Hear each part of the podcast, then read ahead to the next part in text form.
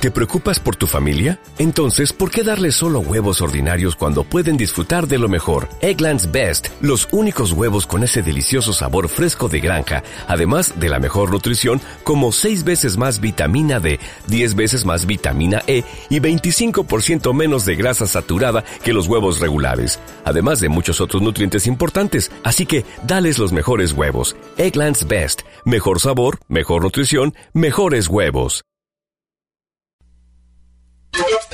Ahora inicia Loja Habla, el espacio ciudadano de rendición de cuentas que te informa sobre la gestión del gobierno nacional y de las autoridades locales en nuestra provincia.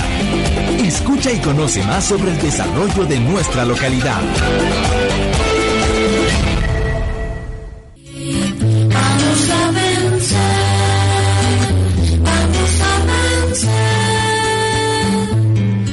Buenos días Ecuador, lunes 30 de noviembre del año 2015. Saludos cordiales, amigo y amiga Radio Escucha. Gracias por acompañarnos en este especial nacional de Habla Ecuador, su espacio donde las ciudadanas y ciudadanos se informan de la gestión de las autoridades, un espacio de rendición de cuentas.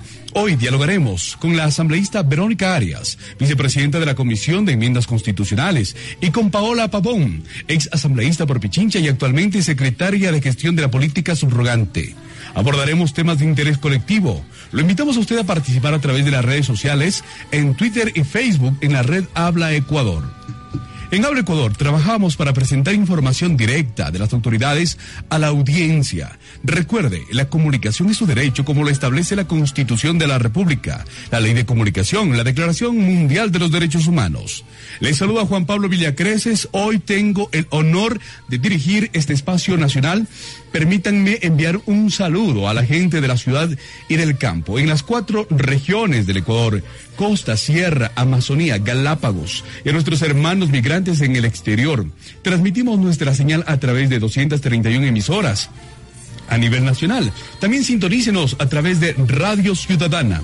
Le recordamos, amigo y amiga, que esta mañana el presidente ecuatoriano Rafael Correa participa en la inauguración de la conferencia de las partes sobre cambio climático COP21 que inicia precisamente este lunes en París.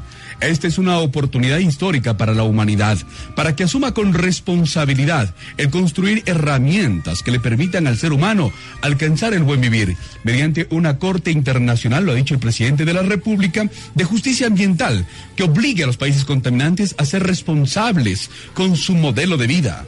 Es decir, lograr la verdadera justicia ambiental. Una propuesta sin lugar a dudas revolucionaria. Ecuador es un país pionero en el que su constitución reconoce los derechos de la naturaleza. Bienvenidos a este espacio de participación ciudadana, su espacio. Aquí iniciamos. A continuación, en este programa, el editorial. En momentos difíciles, la unidad es la única herramienta contra la adversidad. El planeta atraviesa momentos críticos en su economía, derivado de la complejidad geopolítica que provocó la quiebra de países como Grecia. América Latina no ha sido ajena a estas dificultades económicas. Sin embargo, los países como Bolivia y Ecuador han sabido capear bien la coyuntura económica internacional. Un duro impacto no significó, sí, la caída del precio del barril de petróleo. Sin embargo, desde el principio, el gobierno hacía y había construido un plan para generar condiciones habilitantes permanentes para la productividad.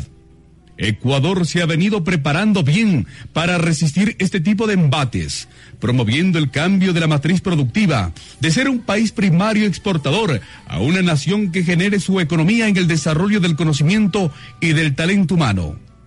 Los individuos marcan goles, pero los equipos ganan partidos, expresaba el escritor Zig Ziglar. Es momento de demostrar resiliencia y trabajar unidos, sector empresarial y Estado, invertir en proyectos comunes y compartidos y ceder apuntando a la visión de país. La propuesta impulsada por el Ministerio Coordinador de la Producción y su titular Vinicio Alvarado resume la importancia que el Estado le proporciona a las alianzas estratégicas públicas y privadas. Ecuador, país de oportunidades, es más que un concepto. Ecuador, país de oportunidades, es precisamente la nueva, el nuevo modelo que se tiene que ir impulsando para que el Ecuador sea un país donde vaya revirtiendo aquellos modelos donde la pobreza anteriormente era lo que se observaba. Es momento de dejar de lado infundados recelos y porque Ecuador no para, vamos a para- parafrasear al vicepresidente Jorge Glass, es momento de invertir. Hay una política de desarrollo que va más allá de un choque externo temporal. Esto fue el editorial.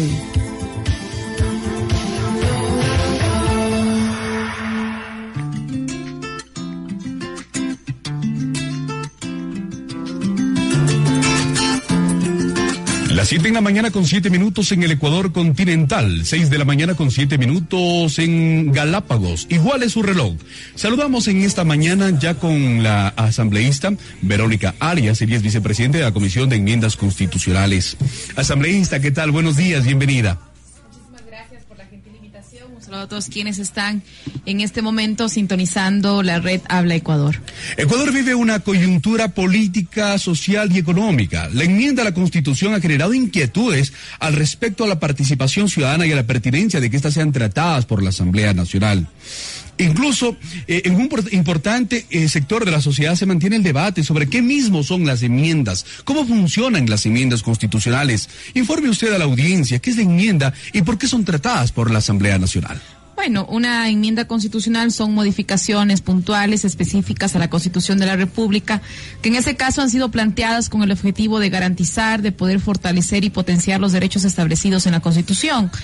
Eh, específicamente los derechos a la participación eh, político-electoral, que justamente se está eh, aplicando en la enmienda que trata sobre la reelección.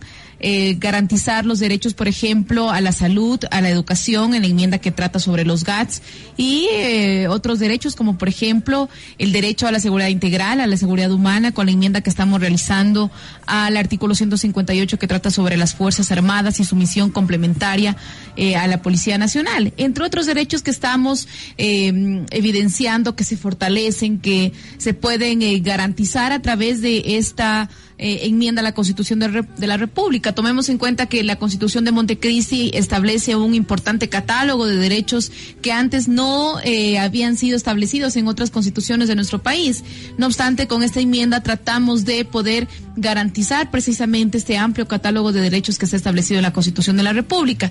Y en ese sentido, la Comisión de Enmiendas Constitucionales ha venido realizando eh, un trabajo pues eh, de poder informar a los ciudadanos, de poder dar a conocer cuál es la propuesta de enmiendas constitucionales y también de poder recoger los aportes de la ciudadanía. Hemos realizado 154 diálogos ciudadanos a nivel nacional, visitamos las 24 provincias. Esto de parte de la. Comisión de Enmiendas. Así es, dando a conocer la propuesta de enmiendas constitucionales. Eh, tomemos en cuenta que la Asamblea Nacional recibió un dictamen de la Corte Constitucional y se conformó una comisión especial, ocasional, para poder tramitar esa propuesta de enmienda constitucional. Y así hemos venido trabajando durante eh, este año de trabajo en el que eh, se han socializado, hemos reflexionado de forma participativa con los ciudadanos a nivel nacional. La Corte Constitucional es el máximo organismo en el Ecuador de interpretación de la Constitución. Es decir, que la Corte Constitucional haya destacado que las enmiendas lo realice la Asamblea Nacional también fortalece los procesos de democracia participativa. Es decir, es legal, legítima, es constitucional el tratamiento de esta enmienda vía Asamblea Nacional. Bueno, creo que es importante eh, manifestar lo que eh, tú me has eh, preguntado, porque hay serios cuestionamientos de la legitimidad o no del trabajo de la Comisión de Enmiendas Constitucionales y de la Asamblea Nacional. Creo que es importante señalar que en el año 2008 el 63% de los ecuatorianos aprobamos la Constitución de Montecristi y entre ellas también aprobamos las vías por las cuales se puede modificar la Constitución de la República, eh, como es la enmienda vía parlamentaria, de tal manera que eh, es un procedimiento que está legitimado por el pueblo en las urnas, que está avalado por el pueblo en las urnas de manera mayoritaria.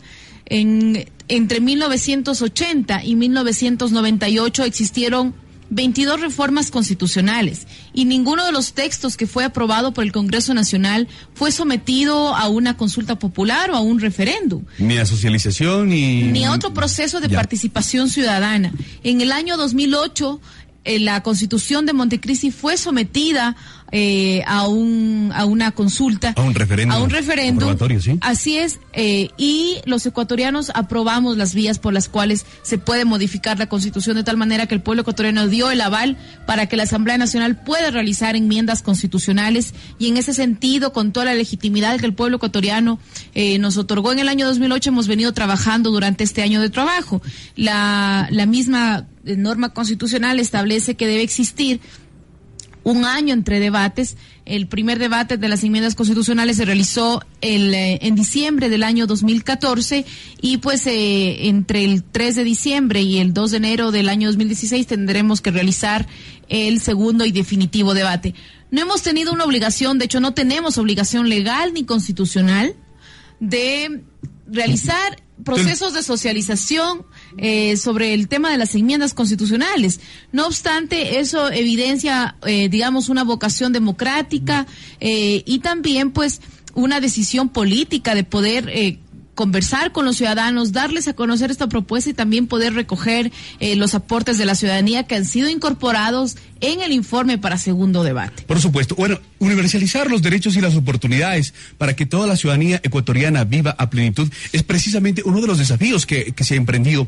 Ahora, los as- asambleístas han asumido también sus cargos por elección popular y eso quiere decir que cuentan también con la legitimidad eh, para dar este cumplimiento a la resolución de la Corte Constitucional. Bueno, efectivamente, quienes integramos la Asamblea Nacional eh, tenemos eh, la legitimidad democrática para poder, eh, además, tratar estas enmiendas en representación de, eh, del pueblo ecuatoriano, en representación eh, de las eh, diferentes provincias que integran nuestro país, pero yo creo que, eh, sobre todo, el, la norma constitucional otorga también la posibilidad de que la Asamblea Nacional pueda realizar enmiendas vía parlamentario. Creo que eso es importante señalar.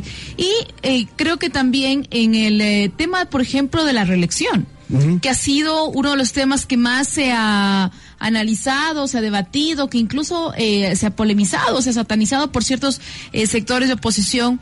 Creo que mm, eh, es importante señalar qué es lo que ha pasado, por ejemplo, en periodos anteriores o en congresos anteriores, en donde la reelección sí era buena para los diputados, pero no era buena para otras autoridades de elección popular. Eh, se reformaron por varias veces la, la Constitución de la República en la que se estableció la posibilidad de una eh, reelección sin limitaciones para los diputados, pero no para otras autoridades, porque bajo la lógica del parlamentarismo criollo sí era buena que tengamos, sí era bueno que tengamos reelección para diputados porque eh, era necesaria pues eh, la mm, hegemonía del Congreso o tener una mayoría en el Congreso que incluso manipulaba las decisiones del Ejecutivo.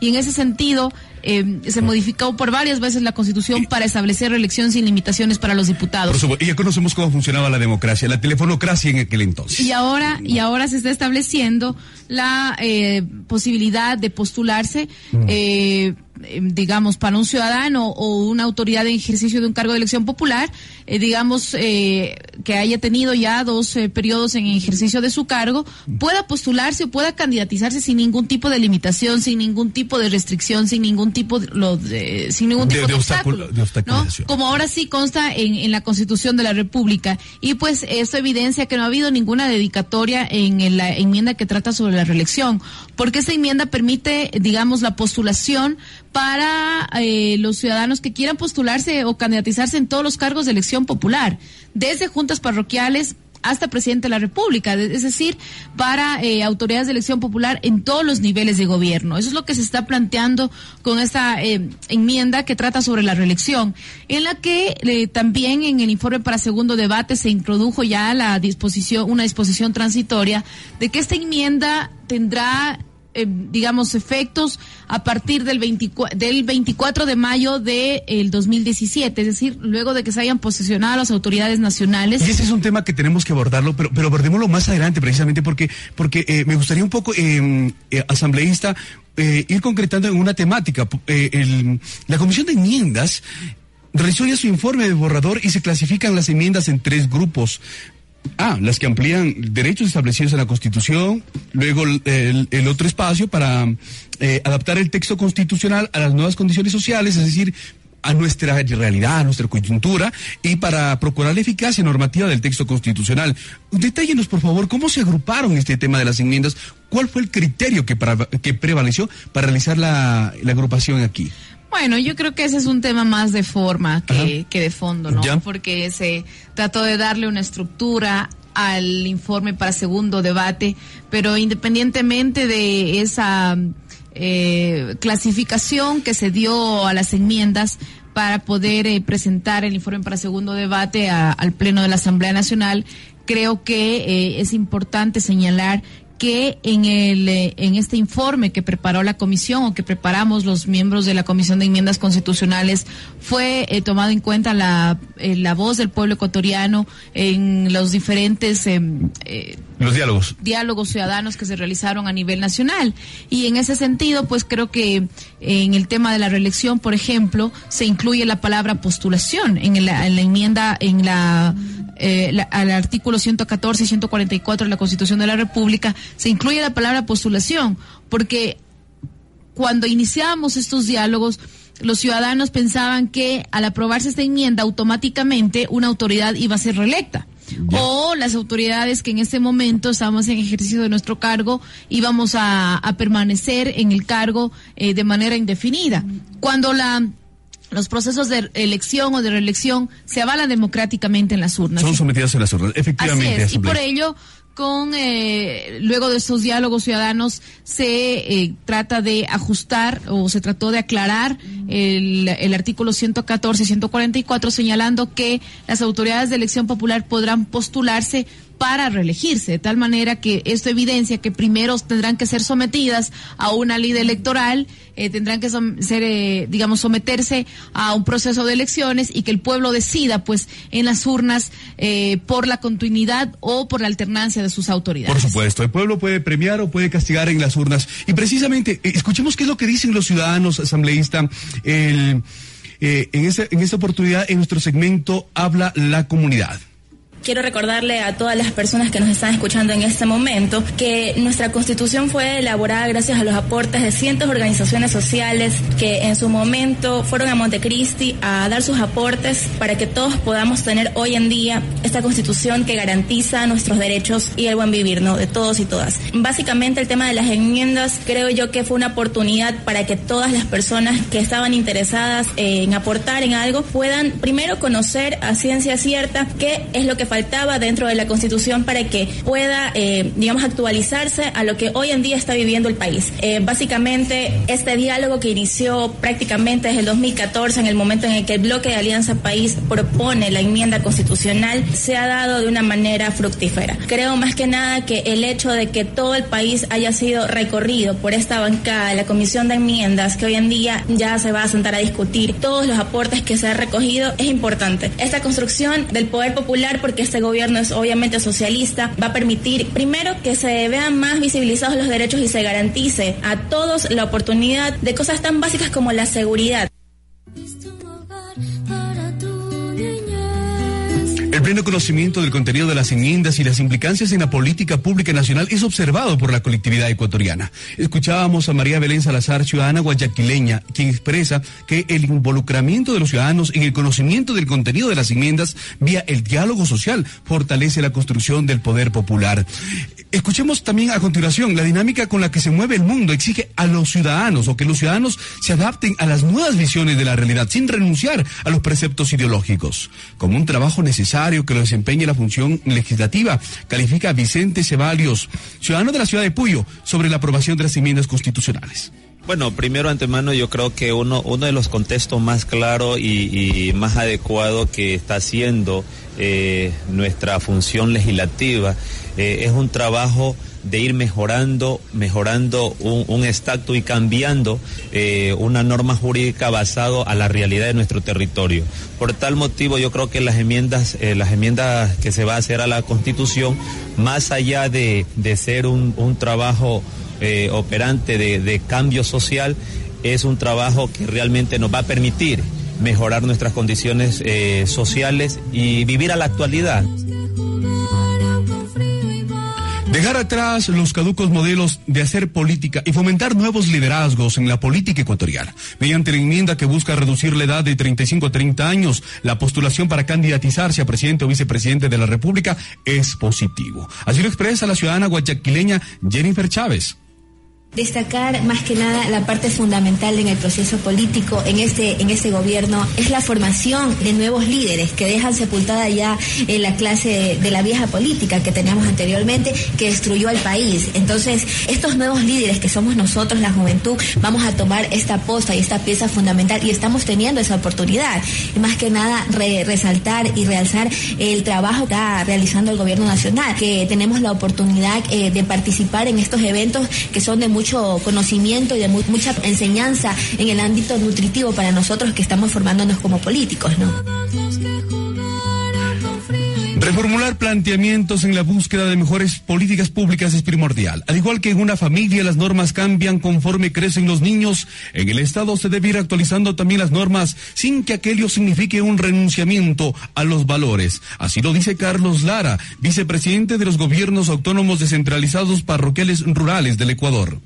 Debemos entender de que una enmienda, por lo general, es muy necesaria porque yo pienso que ninguna persona erudita puede llamarse de que ha establecido o ha hecho un documento que no pueda reformularse o que vaya cambiando de acuerdo al tiempo. Yo había manifestado alguna vez de que el Estado nosotros siempre la hemos comparado como una familia y si tú tienes leyes o tienes eh, normas dentro de tu hogar para tus hijos, para mismo, para que tu mismo hogar vaya funcionando, a raíz que va pasando el tiempo, los niños van creciendo, va cambiando el panorama dentro de, digamos, del barrio, de la sociedad, tú tienes que ir dando nuevas normas.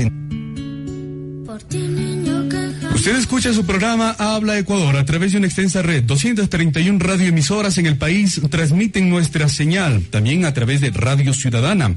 Esta mañana dialogamos con la asambleísta Verónica Arias, vicepresidenta de la Comisión de Enmiendas Constitucionales, y con Paola Pavón, a quien también damos la cordial bienvenida. Ella es ex asambleísta por Pichincha y actualmente es secretaria de Gestión de la Política Subrogante. Los diálogos ciudadanos han contribuido a motivar en los ciudadanos el debate por conocer el contenido de las enmiendas. Criterios expuestos por los asistentes desde las diferentes corrientes del pensamiento han sido sistematizados. Asambleísta Verónica Arias, ¿cuál es el tratamiento que le ha dado precisamente ya esta comisión a las expresiones de la ciudadanía? Bueno, creo que en el informe para segundo debate, pues eh, fueron incluidas las propuestas, los aportes de los ciudadanos. Les comentaba hace un momento en el tema de la reelección se incluye la palabra postulación con el objetivo de aclarar, eh, digamos, eh, esta propuesta en la que la enmienda, pues, no significa, luego la enmienda no significa que automáticamente una autoridad se iba a reelegir, sino la posibilidad de postularse, la posibilidad de candidatizarse y que el pueblo de manera libre, soberana, democrática, elija sus autoridades. También se incluye eh, una, eh, y ahí se incluye también una disposición transitoria que les eh, manifestaba, Por que eh, en la que los eh, las autoridades de elección popular, autoridades nacionales que en este momento estén ya dos periodos, pues no puedan, eh, digamos, candidatizarse para la siguiente ley electoral. Y con ello se evidencia, por ejemplo, en el caso de los legisladores, que somos los que tenemos que aprobar esta enmienda, eh, aquellos que están pues eh, por dos, dos periodos ya en funciones, no se benefician de manera directa de los efectos de esta enmienda constitucional. Eh, y también en el tema de los trabajadores se incluye una transitoria que en el que en el plazo de 180 días la Asamblea Nacional tiene que tratar eh, las eh, reformas correspondientes a la ley de servicio público y poder con ello adaptar las normas legales según lo que se según la en, en lo que se está enmendando en la Constitución de la República específicamente en el tema de los trabajadores. Por supuesto. Eh, también eh, en los diálogos ciudadanos pues se había analizado la- lo referente a la Defensoría del Pueblo, en el que se había planteado la posibilidad de que em, esta institución pueda eh, adecuarse a la organización, a la división territorial judicial y con ello tener mayores, de- mayores de- más dependencias de la Defensoría del Pueblo a nivel nacional. Acercar Pero, la, la Defensoría del Pueblo al ciudadano, ¿no? Así es, pero eh, se ha tomado en cuenta que al- esta institución tiene pues autonomía administrativa y puede crear las dependencias que considere necesarias digamos, eh, para poder eh, mejorar su trabajo en, en- en función de los ciudadanos. Y eh, sin necesidad de, de esta enmienda constitucional, esta institución puede crear las dependencias que considere necesarias. Por supuesto. Estas y otros temas fueron analizados, socializados eh, con los ciudadanos en las 24 provincias del país y sus criterios fueron recogidos por la Comisión de Enmiendas Constitucionales. Los proyectos políticos son dinámicos, no estáticos. Las circunstancias cambian y hay que adaptarse a ellas. La propuesta de las enmiendas a la Constitución elaborada en Montecristi y apro- aprobada por el pueblo ecuatoriano adapta su contenido a las circunstancias actuales que vive el Ecuador sin afectar la estructura o el espíritu mismo en este concepto ideológico. Bien, vamos a saludar con Paola Pavón. Ella es secretaria de Gestión de la Política, subrogante en esta oportunidad y, obviamente eh, el tema de los diálogos ciudadanos han contribuido a motivar a los ciudadanos el debate, conocer este tema de las enmiendas. Su secretaria Paola, Paola- Paola Pavón, desde el Ejecutivo, ¿cómo se articulará con las eh, organizaciones sociales, con, con todos los sectores, precisamente para que se vaya fomentando aquello que los ciudadanos decían en su participación, la construcción del poder popular? Muchísimas gracias, Juan Carlos. Un saludo a toda la gente que nos escucha. Son 231 emisoras que se enlazan. Eso nos permite llegar a un número importante de ciudadanos y ciudadanas. También un saludo cariñoso, afectuoso a nuestra compañera Verónica Arias, que además de ser asambleísta ha tenido una gran responsabilidad en estos 13 meses de debates. Juan Carlos, Verónica ha sido vicepresidenta de la comisión y por lo tanto ha visitado la, yo diría, todas las provincias y ha podido recoger el sentir y el pensamiento de los ciudadanos y ciudadanas que hoy, así como acaba Verónica de mencionar, se ha recogido en el proyecto que la comisión acaba de poner en conocimiento del Pleno de la Asamblea Nacional. Mire, eh, si bien Verónica ya eh, insistió muchísimo en el tema del procedimiento escogido, yo creo que es fundamental eh, aclararlo, recalcarlo a la ciudadanía, sobre todo por la pregunta que usted me hace, ¿cómo se construye poder popular? Eh, posiblemente si la decisión habría sido ir a una consulta popular, si esa era la decisión de eh, Alianza País al presentar el proyecto y escoger el procedimiento vía consulta popular, habríamos tenido 45 días de debate, Juan Carlos y ciudadanos y ciudadanas, 45 días de debate. Sí, Juan que, Pablo, Juan Pablo. Juan Pablo, Sí. perdón, que ha sido eh, insufici- habría sido insuficiente para que la ciudadanía pueda conocer a detalle el proyecto que incluía estas 16 enmiendas. Eh, en este caso, Alianza País determinó un procedimiento que ha llevado a que durante 13 meses, entre el primer informe y el segundo informe, eh, pueda la ciudadanía conocer eh, yo me atrevería a decir, estudiar, procesar las 16 enmiendas. Y esto es lo que conlleva a, este, yo diría, anhelado objetivo que tenemos nosotros en este proceso de revolución ciudadana, que es la construcción de poder popular. Las, eh, los cambios que ahora la, comisión recoge y plantea en el informe para segundo debate, eh, tal como señala la, la compañera asambleísta Verónica Arias, responde a lo que la ciudadanía ha planteado en estos días, en estos meses de debate. La gente ha planteado preocupaciones respecto de la enmienda laboral, que este es un tema que me parece importante eh, darlo a conocer. Creo que esta es una de las enmiendas que más ha sido modificada. Es una enmienda que recoge primero una garantía que los trabajadores han solicitado, el derecho a la organización y el derecho a la huelga, que son dos derechos constitucionales que han sido recogidos y planteados en la enmienda. la transitoria que Verónica también ahora nos comenta para que en este plazo la ley de servicio público pueda hacer la homologación final para que estos dos regímenes puedan realmente tener asidero no solamente en la Constitución a través de la enmienda constitucional, sino también a través de la ley. Y así, en, en- en- yo me atrevería a decir, el camino recorrido ha permitido la, la conclusión de la comisión de un informe en donde se recogen varias inquietudes de la ciudadanía y esto también da cuenta de la sensibilidad del trabajo realizado por la comisión de enmiendas. Bueno, en el debate político, eh, eh, variados han sido los cuestionamientos por parte de los sectores de oposición a las enmiendas constitucionales. Eh, la enmienda a la elección continuada ha sido el blanco sobre el que la oposición descargó su discurso en, el tema de la política. Sin embargo, al haber anunciado el presidente de la República que no se postularía a un próximo proceso electoral, el caballo de batalla que le significó la enmienda a la elección continuada queda ya sin piso. Y en el juego de la política les es menester buscar otro tema contra el que justificar su accionar, incluso en las convocatorias estas movilizaciones Hoy es la enmienda precisamente sobre el paso de, eh, de los obreros, de los trabajadores del Código del Trabajo a la LOCEP en los obreros y en los trabajadores del sector público, la que se, divisa, se divisa como el próximo caballo de batalla, bajo el argumento de que esta lesiona, en su criterio, los derechos de la libre organización sindical y huelga en el sector público. Bueno, eh, subsecretaria, ¿cómo conciliarán estos criterios desde la participación ciudadana tanto eh, la posibilidad de que el ciudadano, eh, en este caso el obrero, tenga la chance al tema de la huelga y también eh, se respete el precepto constitucional de no paralizar los servicios públicos. Mire, Juan Pablo, eh, usted señala eh, acertadamente la preocupación de los sectores de oposición. Durante estos 13 meses de debate se concentraron en la enmienda de la postulación, tal como hoy plantea el informe para segundo debate. Y la preocupación no era el proyecto de enmiendas. Lo que le preocupaba a la oposición era encontrarse con un candidato, Rafael Correa, en la papeleta del 2017, porque sin duda hay intereses eh, políticos, intereses electorales y yo esto no lo cuestiono. Creo que así debe actuar la política de manera transparente.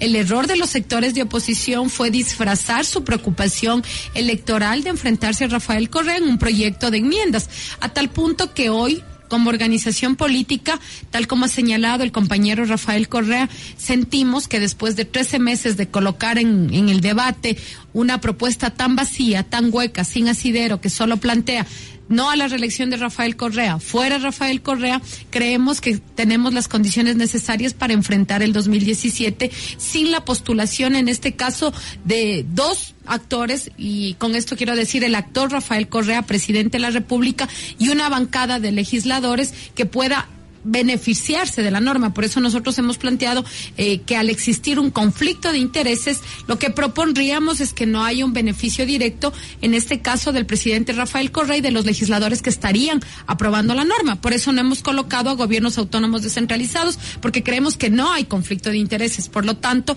reconocemos el principio eh, y el derecho, la ampliación del derecho para que se puedan postular las autoridades, pero cuidando esto. Sería eh, por decirlo menos, eh, alterar este conflicto de intereses que nosotros podamos hacer un traje a la medida de nuestra organización política.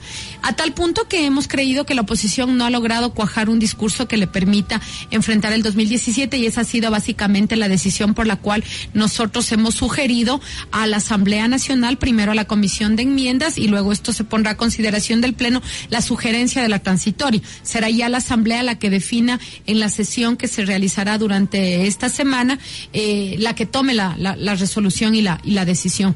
Ahora los eh, sectores de oposición han enfilado hacia la enmienda de los trabajadores. Yo eh, cuando venía para acá escuchaba en varios medios de comunicación a, a actores eh, y digo entre comillas de los dirigentes sindicales porque creo que no recogen el sentir de sus agremiados, sino juegan un rol político y un papel político. Yo siempre insisto, eso no es malo, no hay que estigmatizar, pero si quieren hacer política, hagan re reivindicando su derecho a ser actores políticos y no disfrazando su actoría política en la preocupación, entre comillas, de sus agremiados. Este proceso de diálogo con los trabajadores que acertadamente lo llevó la Asamblea Nacional a través de la Comisión de Enmiendas, de la subcomisión de los trabajadores, a través de la Comisión de los Trabajadores, eh, permitió que varios sectores, en este caso dos de las tres sindicales más grandes, se sienten a debatir y a discutir.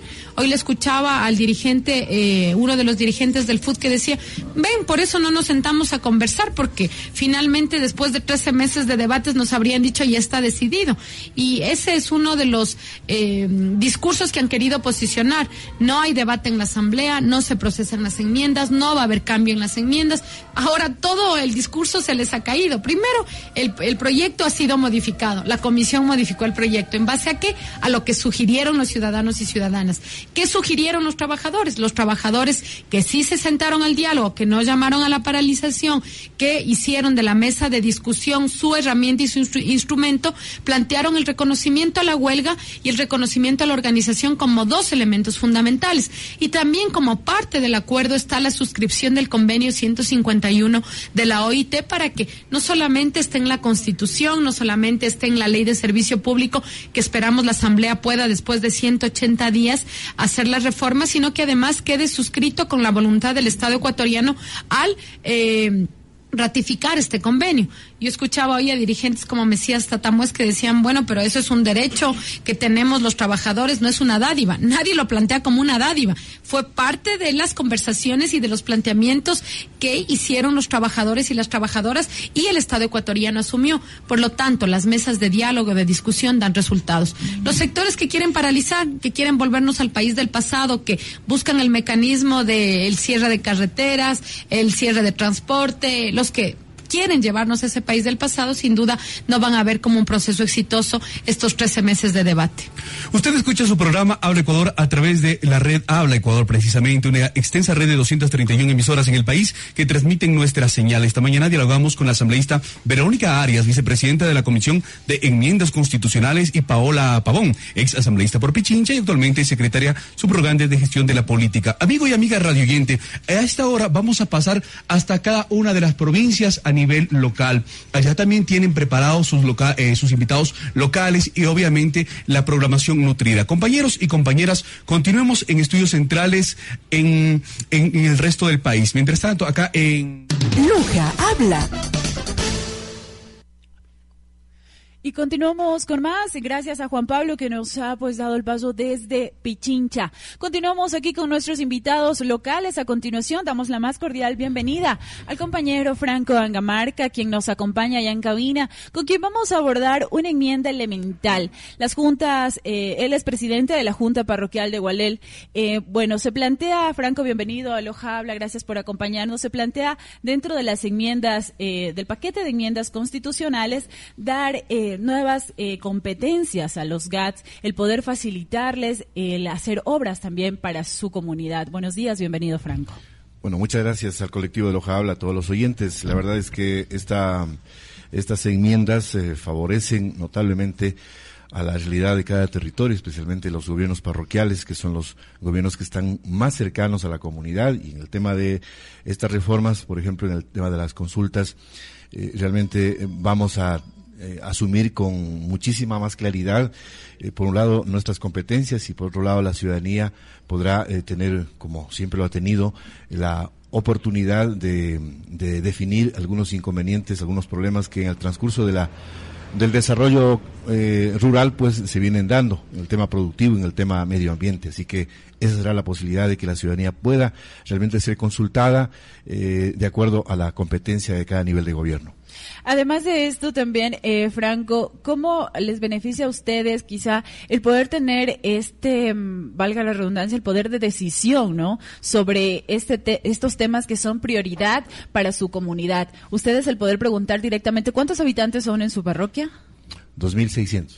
¿Cómo les beneficia a ellos este poder de decisión sobre lo que les compete en realidad? Bueno, eh, nuestra constitución es garantista de derechos y eh, no se restringe ninguna ningún derecho ciudadano. Más bien se da la posibilidad de que, de acuerdo a la competencia, en el caso nuestro, la ciudadanía pueda eh, ser eh, consultada directamente, eh, como decía, de acuerdo a lo que estamos haciendo en el municipio, en el Consejo Provincial, en los gobiernos rurales. Por ejemplo, en el tema de, de producción, es la fuerte de nosotros eh, que sean consultados, por ejemplo, para el uso de suelos. Es muy importante que, eh, en este caso, el municipio también igualmente tiene esa competencia, pero nosotros a veces eh, se vienen dando eh, superposiciones de, de consultas, eh, una decisión del, alcalde, una decisión del prefecto, pues eh, no enmarca realmente en el desarrollo de, de la comunidad, del territorio. En este caso, uh, la enmienda al artículo 104 habla precisamente de ser consultados de acuerdo a los niveles de competencia que cada gobierno tiene. Por eso, uh, esto nos beneficia directamente a la ciudadanía para que podamos ordenar este país, para que sepamos que el Estado es un cuerpo vivo que cada día, cada, realidad se ajusta a los tiempos y esto es lo que realmente la Asamblea ha venido eh, trabajando, ha hecho los diálogos ciudadanos eh, a nivel nacional y realmente nos eh, favorece a nosotros como gobiernos locales impulsar nuestro trabajo desde territorio. Además de esto, también está la enmienda en que se les daría eh, competencias de ser aprobada estas reformas a la Constitución. Ustedes tendrían competencias para ejecutar obras en educación, en salud. ¿Quién más que ustedes, que están cerca con la ciudadanía, con su comunidad, el poder conocer cuáles son las necesidades? ¿Cómo se plantearía este tema de enmienda? ¿Cuál sería también eh, la petición de ustedes de aprobarse esta enmienda? Bueno, eh, la enmienda va más allá en el sentido de que hay un ente rector en el tema de salud y educación que prevé esta autorización, pues de la política pública eh, se podrá hacer este mantenimiento, esta construcción de infraestructura física los equipamientos de salud y educación. Es la reforma, eh, se, agrega el numeral 7 al artículo 264 de nuestra Constitución y realmente em, esto para nosotros es sumamente importante, sumamente importante porque yo decía al inicio, eh, nosotros estamos más cerca a la comunidad, tenemos una cantidad de, de problemas aún no resueltas y que eh, este gobierno realmente eh, preocupado precisamente por resolver ese problema que es de histórico en la realidad rural, pues eh, plantea esta, esta, esta enmienda. Para nosotros es un beneficio grande que esos recursos pues realmente vayan a los gobiernos locales, incremente, porque nuestros recursos son bastante exiguos. Sin embargo, eh, el ofrecimiento del presidente que ha hecho eh, realmente mucho en este país, eh, precisamente tiene que ir por la parte jurídica, por la parte constitucional, ¿no? Entonces esta reforma nos beneficia a nosotros como gobiernos locales. La, la, enmienda pues no impide que los municipios, que los gobiernos locales puedan construir eh, sus centros educativos. solamente busca es ratificar las atribuciones del Ejecutivo como ente encargado de estas tareas. Es decir, tiene que haber un ente rector y esto realmente no va a cambiar de ninguna manera, ni va a alterar de ninguna manera los derechos de los sectores rurales, sino más bien va a incrementar, va a mejorar las condiciones de vida de nuestros territorios. Desde su punto de vista, como autoridad, como líder de su comunidad, ¿hacia dónde eh, nos llevan eh, de ser aprobadas las enmiendas constitucionales? ¿Qué cambiaría eh, para el país? ¿Cómo mejoraría quizá la vida de los ciudadanos? Articularía, va a articular toda esta reforma a realmente llegar con la obra pública, llegar con los derechos constitucionales mucho mejor, de mayor manera, a los sectores especialmente rurales. Eh, nosotros tenemos un planteamiento a nivel nacional con la con Agopare Nacional precisamente que va articulado a estos a estas enmiendas. Vamos nuestro apoyo para que la Asamblea Nacional pues eh, haga estas enmiendas porque creemos y, sabemos de que esto realmente articula el trabajo de las políticas públicas con los gobiernos locales para que ningún eh, gobierno local pues eh, sea una isla, sino trabaje direccionado directamente con lo que la gente, con lo que la ciudadanía pues eh, lo ha dicho en Montecristi cuando hicimos la Constitución. Por eso es que estas enmiendas son realmente favorables para la vida misma del común de los mortales en los territorios, especialmente rurales. Para nosotros es un beneficio importantísimo que el tema de la, el tema de, la, de las enmiendas, en lo que tiene que ver con la consulta, con lo que tiene que ver con el régimen de competencias, vaya a mejorar tanto en recursos, tanto en la visión política para la vida de nuestros campesinos, de tal suerte de que nosotros apoyamos con lo que he explicado, con lo que nosotros hemos socializado con nuestra gente en los barrios, en las comunidades, había los temores que la oposición, bajo una cultura de, miedo, trata de hacer todos los días, denostando la política pública de este, de este proceso de la Revolución Ciudadana.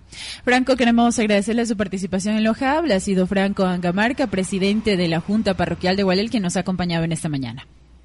Eh, Loja Habla. Continuamos con más. De inmediato damos la más cordial bienvenida a Jaime Villavicencio. Él es un joven abogado.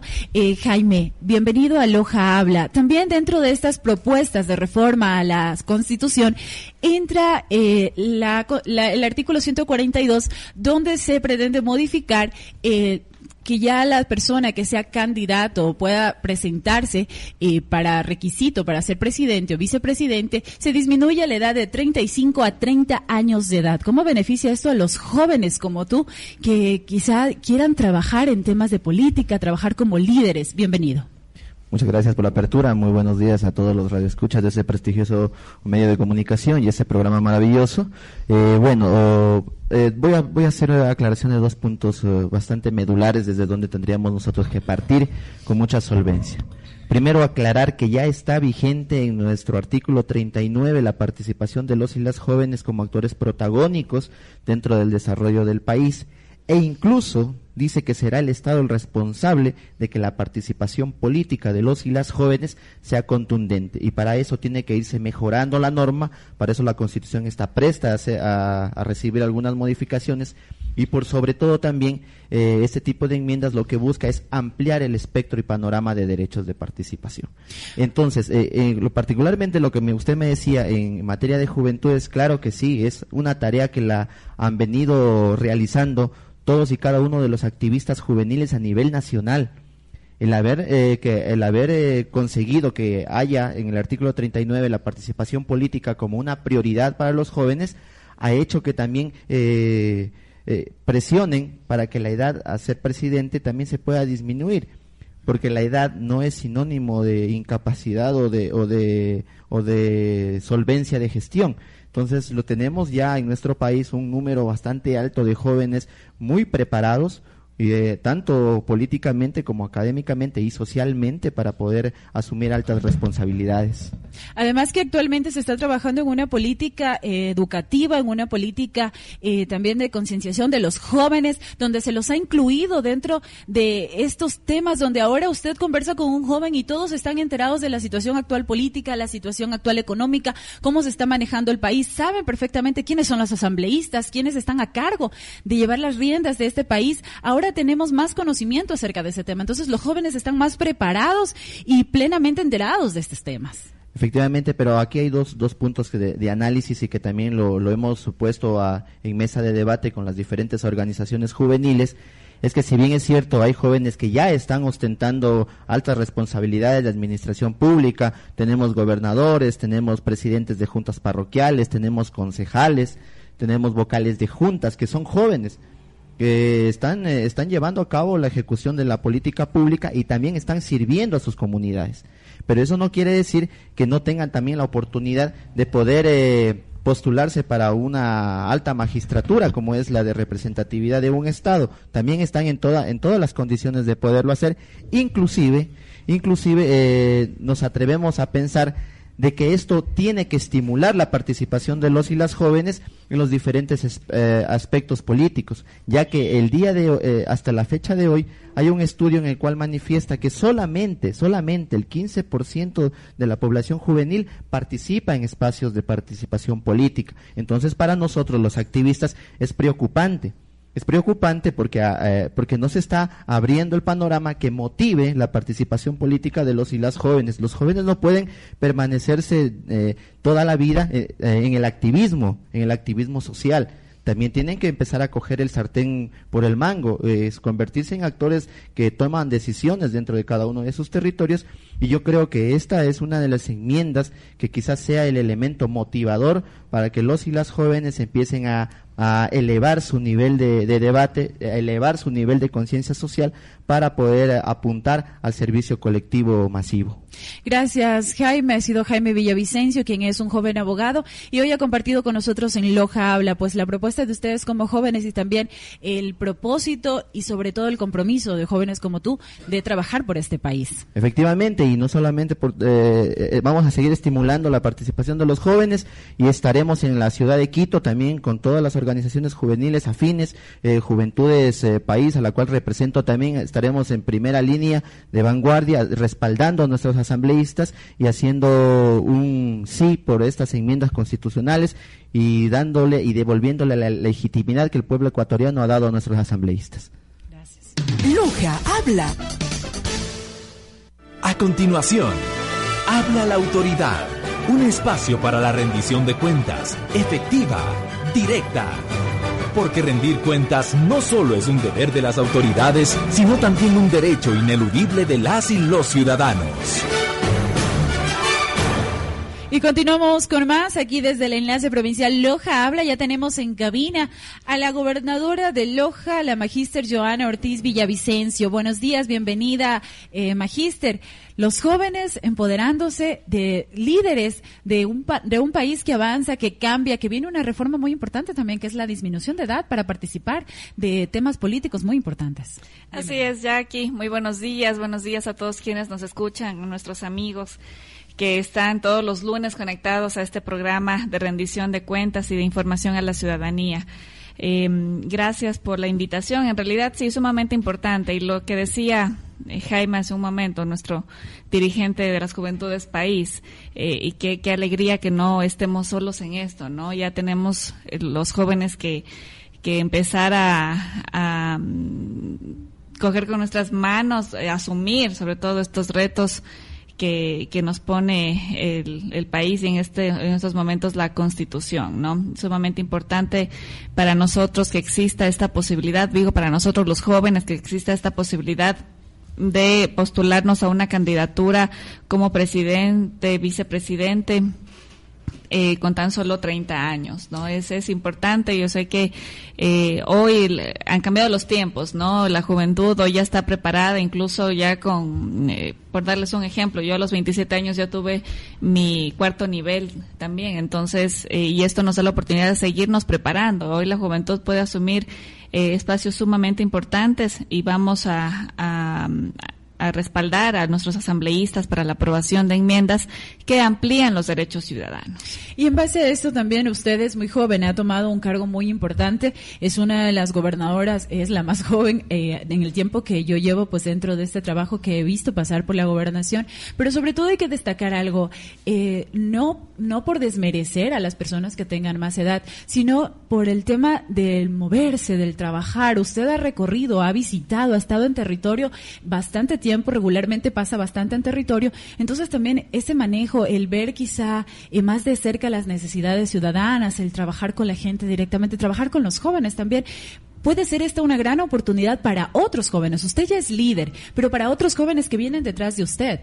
Sí, por supuesto, una oportunidad para no solamente quedarnos en el activismo, como dijo Jaime, sino también para eh, tomar conciencia de los retos que nos que nos esperan en un futuro cercano, ¿no? Los jóvenes eh, a corta edad eh, se empiezan a preparar académicamente y también uno está en condición de ir aprendiendo cada día, de ir experimentando cada día. Tal vez no contemos con la experiencia suficiente, pero nunca, nunca vamos a tener la, la experiencia suficiente. Creo que siempre hay algo que aprender. El que cree que ya lo ha aprendido todo en la vida por la edad que tenga está completamente equivocado. Siempre hay algo que aprender y esto eh, motiva, por supuesto, a los jóvenes. Invitamos también a los jóvenes que, que, que quieran prepararse eh, académicamente, también temas de formación política, sumamente importante brindar también estos espacios para que los jóvenes puedan asumir retos de una manera eh, comprometida con la patria sobre todo. Entonces, claro, nosotros los jóvenes tenemos la energía y eso es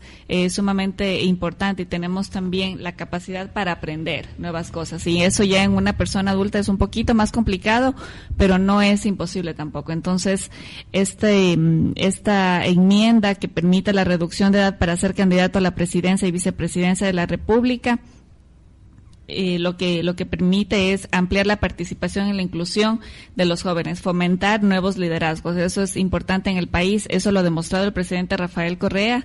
Eh, Ecuador, el viejo país, pues vivía llena de y claro, de gente muy intelectual, pero tal vez ya eh, un poco Estigmatizados, tal ya estigmatizado. Loja, por ejemplo, nunca había tenido un gobernador tan joven como, como lo tiene ahora. Fue una Eh, sorpresa para muchos. Ecuador realmente. nunca había tenido tal vez un presidente tan joven como fue Rafael Correa, el momento en que en que fue en que se lo eligió, ya son nueve años de aquel 26 de noviembre del 2006 donde el pueblo ecuatoriano le dijo sí al cambio, le dijo sí a tener patria y eso es creo que es sumamente importante. Rafael Correa, nuestro presidente, nos ha demostrado que con su, con su juventud también ha podido demostrar un liderazgo sumamente fuerte que ha permitido transformar el país en tan solo nueve años.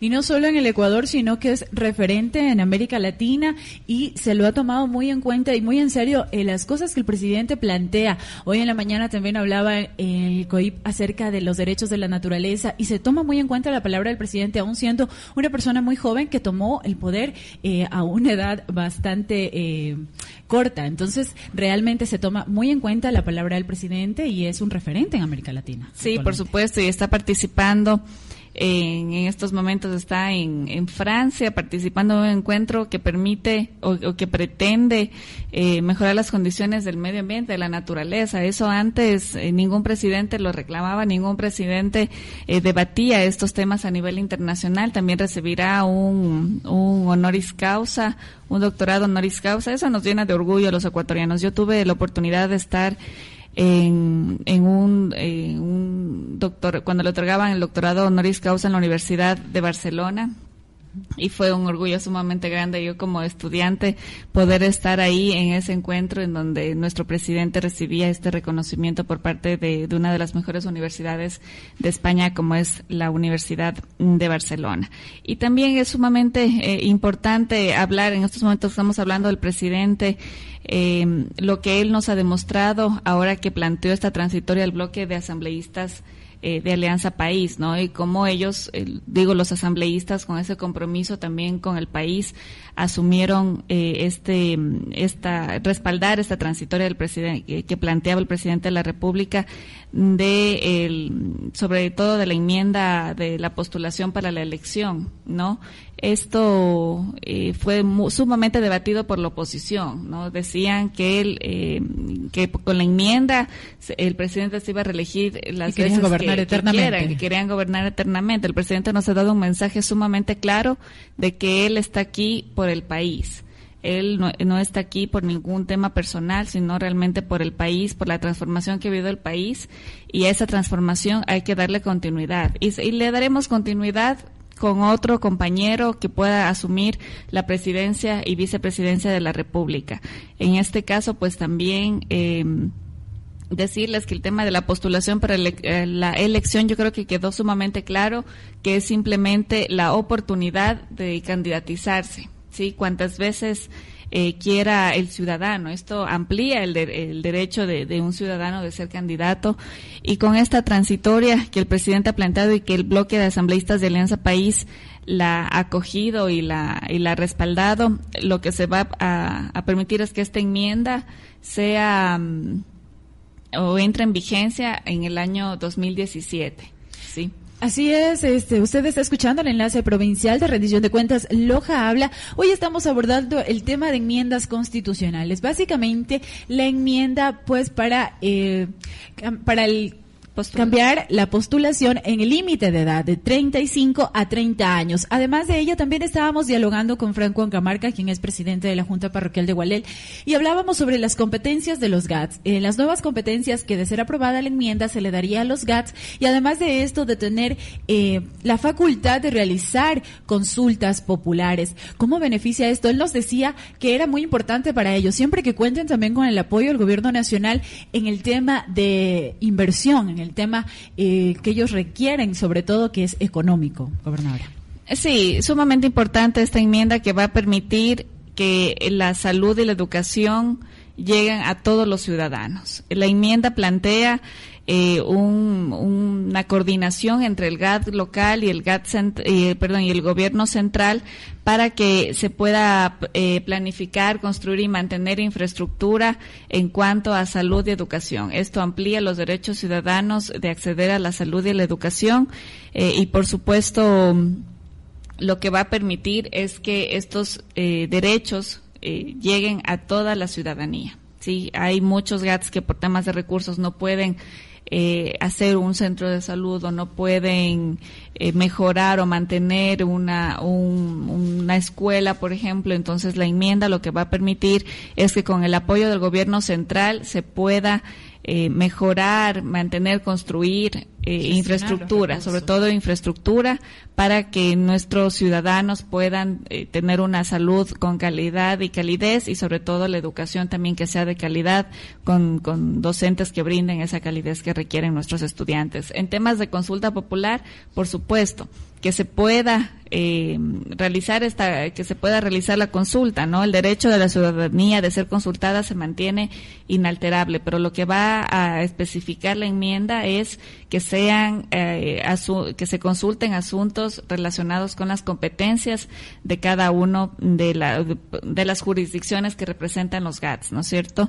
Eh, y también algo importante, la Constitución de 2008 había planteado ocho años para formar las regiones, ¿no? Lo que, lo que plantea esta enmienda mm, constitucional es eh, que se amplíe este tiempo para consolidar los procesos de conformación de las regiones y, y poder eh, ya constituir estas regiones porque el tiempo de, ocho años, desde que eh, se escribió la nueva constitución en Montecristi hasta la fecha ha sido eh, insuficiente fortalecer estas regiones y conformarlas. Entonces también hay que, eh, por supuesto, esta enmienda lo que plantea es impulsar los procesos de integración de una manera estructurada eh, y también organizada. Así es, ha sido la gobernadora de Loja, eh, la magíster Joana Ortiz Villavicencio. Magíster, cuéntanos una buena noticia. Por ahí vi en unas redes sociales, el presidente le había hecho llegar un obsequio. Cuéntenos brevemente, porque ya estamos a, casi al final del programa. Un regalo, un obsequio que le llegó del presidente. Ah, sí, bueno, el presidente como siempre detallista, ¿no? Y eh, hace algunas semanas le pedimos un perrito, un cachorrito de, de, de los que tuvo Melibea y, y, Segismundo, que son sus perritos. Y bueno, pues llegamos un poco tarde a la repartición de los cachorritos, nada más eran 12 y como comprenderás, todo el mundo le, le solicitaba. Incluso eh, dio la posibilidad de que los tuiteros puedan tener uno de estos perritos. Y bueno, y como no llegué a tiempo, porque sí, en realidad llegué tarde, eh, el presidente tuvo un gesto sumamente lindo, ¿no? Muy tierno, mandarme un, un perrito de peluche. Entonces, eh, bueno, eso, eso queda grabado eh, como otros más de los detalles que ha tenido nuestro presidente, que siempre tiene algún detalle con nosotros, eh, con sus colaboradores y sobre todo con la ciudadanía. Así que bueno, a respaldar, este, a respaldar, nosotros el día sábado dimos una rueda de prensa como directiva provincial del Movimiento Alianza País, respaldando a nuestros asambleístas por la, por la provincia de Loja y también a nuestros asambleístas del bloque de país y a los aliados que va que, que, que está que van a respaldar la aprobación de enmiendas ese esa respaldo hacia hacia ellos de que esta aprobación de enmiendas van a beneficiar a la gran mayoría del pueblo ecuatoriano por quienes nosotros estamos aquí trabajando día a día así que eh, todo nuestro respaldo a los compañeros asambleístas. Estas enmiendas tienen que ser aprobadas eh, en esta en esta semana ya en el segundo debate que, que se va a realizar en la Asamblea Nacional estaremos eh, presentes y tenemos que estar haciendo vigilia para que la oposición tampoco trate de eh, eh, incidir en, en, esta aprobación y por supuesto estaremos vigilantes de que el proceso de enmiendas eh, del, de, del, segundo debate que ya se va a desarrollar en esta semana pues llegue a su a su a su fin de poder aprobar estas enmiendas constitucionales que por cierto son legítimas y son legales que se traten a través de nuestros representantes ante la función legislativa. Todo nuestro respaldo a los asambleístas y a la ciudadanía decirles que sigan confiando en este gobierno en este gobierno gobierno que va a seguir trabajando por las grandes mayorías y siempre buscando el buen vivir de todos los ciudadanos. Gracias, gobernadora. Que tenga un buen día con ustedes, amigos y amigas oyentes. Les agradecemos su sintonía. Regresamos el próximo lunes con más de Loja Habla. Buen día y buen vivir.